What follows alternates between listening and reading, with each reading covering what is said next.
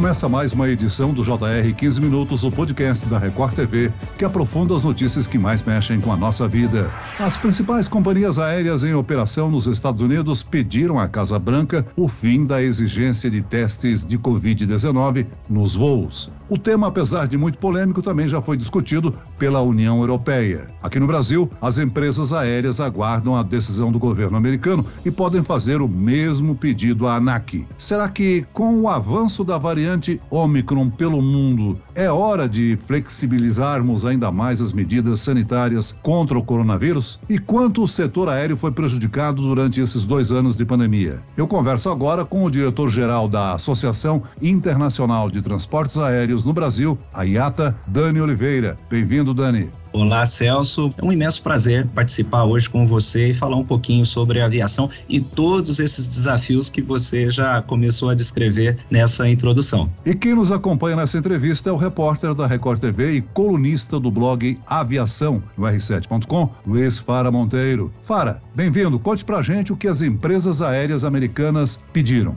Olá, Celso, Dani, a todos aqueles que nos acompanham. Prazer estar aqui novamente. Pois é, Celso, as companhias aéreas, a exemplo do que aconteceu na Europa, nos Estados Unidos, elas pedem à Casa Branca para que revoguem essas medidas mais drásticas relativas a testes de Covid, para que as pessoas possam viajar, para que as companhias possam se reorganizar, reprogramar seus voos e, com isso, fazer com que a aviação volte ao normal à medida do possível em que a pandemia caminha. Esse é o principal pedido que as companhias fazem ao governo americano. Agora, fora, apesar de toda a repercussão nos Estados Unidos, essa mesma questão já foi discutida na Austrália e na União Europeia, né? Exatamente, Celso. Na União Europeia já foi liberado a partir da última semana. Eles já diminuíram as restrições em relação a testes de Covid, exigências para que se viajem aos países da União Europeia. Então, é isso que os Estados Unidos estão buscando nesse exato momento, tentar flexibilizar essas regras, como, por exemplo, exigência de vacinação comprovantes e tudo mais. Então a ideia é essa, é fazer com que o governo americano faça uma exigência, um pacote de exigências que esteja de acordo com a realidade que nós estamos enfrentando agora em relação à pandemia. Agora, aqui no Brasil, Fara, quem vai embarcar num voo internacional no momento, é possível dispensar o teste da Covid-19 se o passageiro estiver vacinado?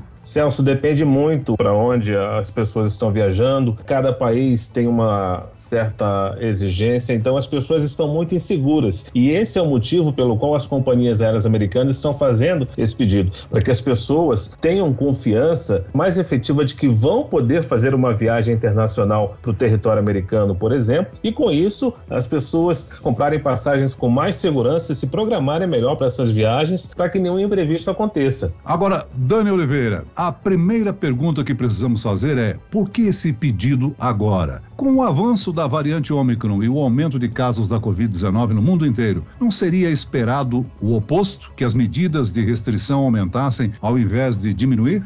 Celso, a gente tem trabalhado desde que a pandemia eclodiu no mundo todo, né? Abril de 2020, de lá para cá, a aviação veio trabalhando de uma forma muito integrada com todas as partes interessadas dessa indústria gigantesca, exatamente no desenvolvimento de protocolos de biossegurança para garantir ou minimizar, né, o risco da contaminação da Covid. Tanto é que de janeiro de 2020 até setembro de 2020, nos levantamentos e estudos estudos uh, de universidades que foram feitos sobre a transmissão do vírus Covid a bordo das aeronaves, tem uma estatística aqui muito interessante por conta desses protocolos, camadas de biossegurança que foram criadas. Então, nesse período, janeiro até setembro de 2020, a indústria transportou aproximadamente no mundo todo 1,2 bilhão de passageiros. E no mesmo período, contaminação a bordo foram identificados 44 casos, um caso a cada 27 milhões de passageiros, o que mostra exatamente as medidas adotadas pelas empresas aéreas, aeroportos e mesmo as aeronaves, o risco de contaminação, transmissão a bordo é muito baixo. Bom, e de lá para cá, o mundo foi aprendendo a conviver ou a entender o que é o Covid, o que é a doença Covid, especialmente agora com a Omicron, né? Então, do segundo semestre do ano passado até agora, nós, IATA, mais outras associações representando então a indústria de viagens, turismo, de aviação, começamos a trabalhar junto com os governos na sensibilização e a importância da remoção de medidas que não fazem mais sentido. E aí, quais seriam essas medidas? O Fara trouxe um ponto muito interessante, que é o que? Hoje em dia, nos Estados Unidos, por exemplo, e essa foi o nosso pedido oficial, formal ao governo americano, não só a IATA, que representa mais de 290 empresas aéreas, mas 28 entidades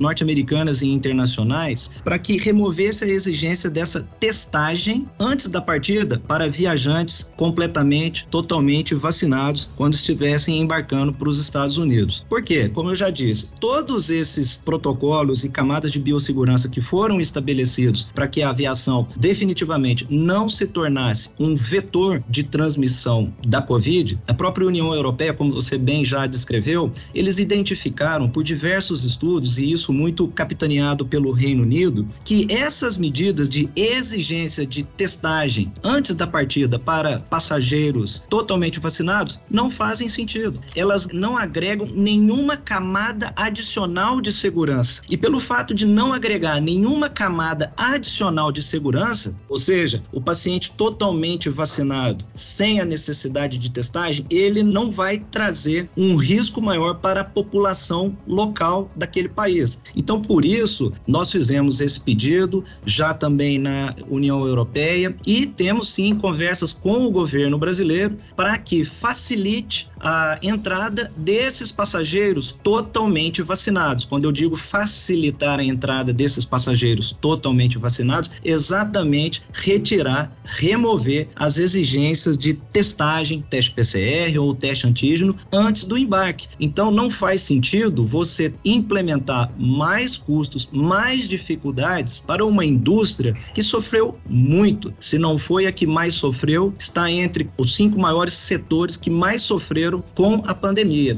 Você acredita que a discussão chegará no Brasil logo, Dani? Dependendo dessa decisão da Casa Branca, as aéreas farão o mesmo pedido para o governo brasileiro? Fara, a gente já tem feito esse trabalho. Desde o segundo semestre do ano passado, nós já enviamos alguns ofícios ao governo brasileiro, exatamente explicando esse movimento, a facilitação para passageiros totalmente vacinados. Por conta desses exemplos e a evidência médica comprovada que já acontece lá na Europa, por conta da Omicron, então o governo brasileiro teria total condição, sim, de remover essa restrição adicional de testagem para passageiros totalmente totalmente vacinados. Agora, Dani, a gente precisa lembrar também que o setor da aviação comercial sofreu bastante no final do ano nos Estados Unidos, no resto do mundo, aqui no Brasil, mais no início do ano, com a questão dos casos de Covid. Muitos tripulantes foram contaminados. Você acha que esse pico de contaminação já passou? As companhias já estão vivendo um período de normalidade? A gente viu muito durante metade de janeiro, né? Todos os casos de às vezes de afastamento, postergação, alteração, cancelamento de voos. E uma coisa que a gente aprendeu muito de um limão fazer uma limonada, isso aconteceu desde então de abril de 2020 por conta da pandemia, trabalhar de uma forma muito mais integrada, mais eficaz, todas as partes interessadas aqui no Brasil. Então, rapidamente, as empresas aéreas junto com a ANAC foram criando alternativas para que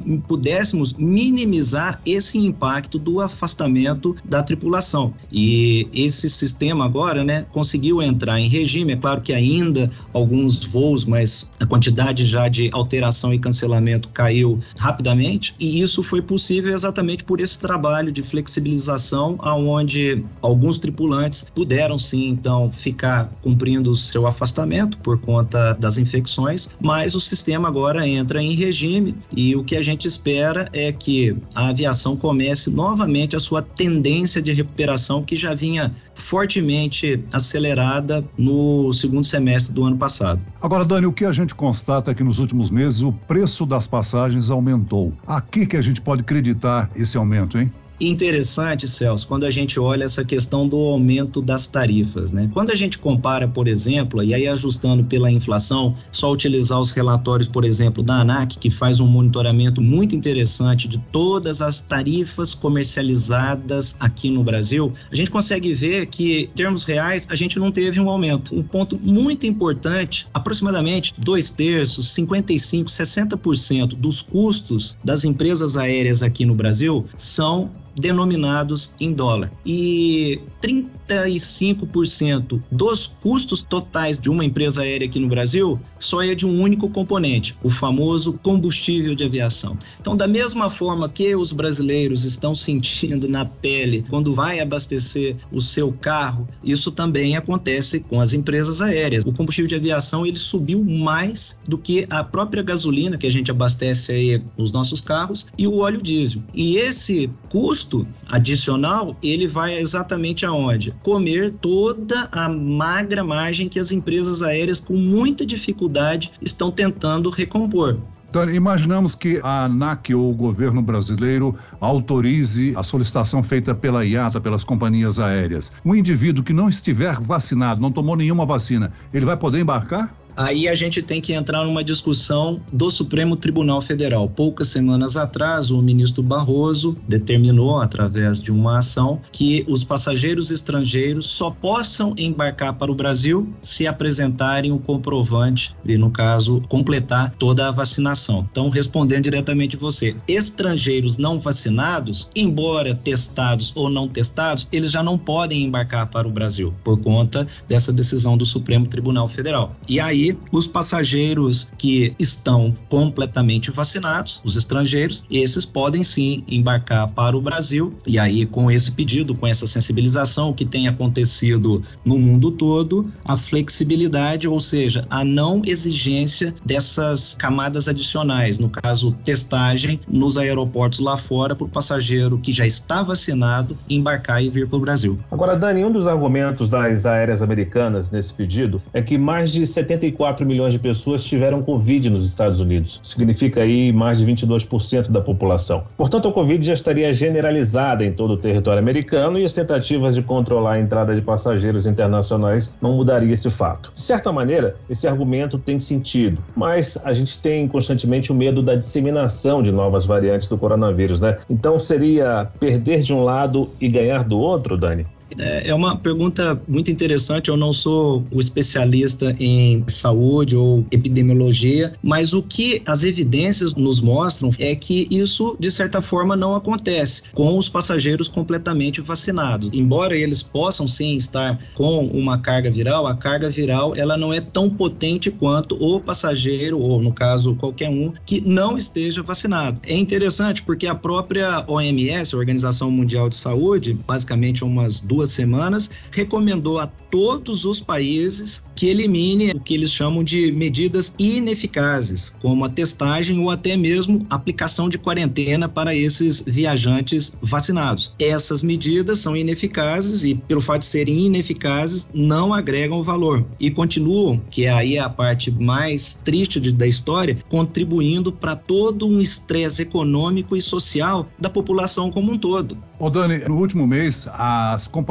aéreas, principalmente as companhias brasileiras, tiveram que pedir à ANAC a redução de tripulação porque era grande o número de comissários contaminados. Continuará um controle por parte das companhias com relação à tripulação? Boa pergunta, Celso. O que a ANAC fez em conjunto com as empresas aéreas foi entender o problema, né? Nesse caso, os afastamentos da tripulação por conta das infecções, e aí criar uma solução que pudesse minimizar o impacto na vida das pessoas. O Brasil é um país de dimensão territorial e a gente precisa de manter cada vez mais uma aviação saudável para que a interligação e a conectividade dos brasileiros seja feita da melhor maneira possível. Então, a regra brasileira, como como no mundo todo, você tem a alocação de um tripulante, um comissário de voo, a cada 50 assentos. Só que você tem uma aeronave então com 180 assentos, por exemplo. Então você obrigatoriamente, por regulação, precisava de ter quatro tripulantes. Só que você está voando com às vezes 140 passageiros. Logo, o que a ANAC fez de uma forma temporária e sendo monitorado de forma regular com as empresas aéreas, ela muda essa regra de um comissário comissário a cada 50 assentos e implementa um comissário a cada 50 passageiros. Ou seja, nesse mesmo exemplo, você tem uma aeronave de 180 assentos que precisaria, por regulação, quatro comissários e está voando com 140 passageiros, por exemplo, aí você pode aplicar três tripulantes, o que trouxe uma flexibilidade maior para enfrentar esse número crescente que aconteceu em janeiro desses afastamentos por conta das infecções da Omicron ou do Covid. Muito bem, nós chegamos ao fim desta edição do 15 Minutos. Eu agradeço a participação e as informações do diretor-geral da Associação Internacional de Transportes Aéreos no Brasil, a IATA, Dani Oliveira. Obrigado, Dani. Muito obrigado a todos. E agradeço a presença do repórter e apresentador da Record TV, Luiz Fara Monteiro. Obrigado, Celso. Obrigado ao Dani e um abraço aos que nos acompanham. Esse podcast contou com a produção de Homero Augusto e da estagiária Larissa Silva. Sonoplastia de Marcos Vinícius. Coordenação de conteúdo, Camila Moraes, Erivaldo Nunes e Deni Almeida. Direção editorial, Tiago Contreira. Vice-presidente de jornalismo, Antônio Guerreiro. E eu, Celso Freitas, te aguardo no próximo episódio. Até lá.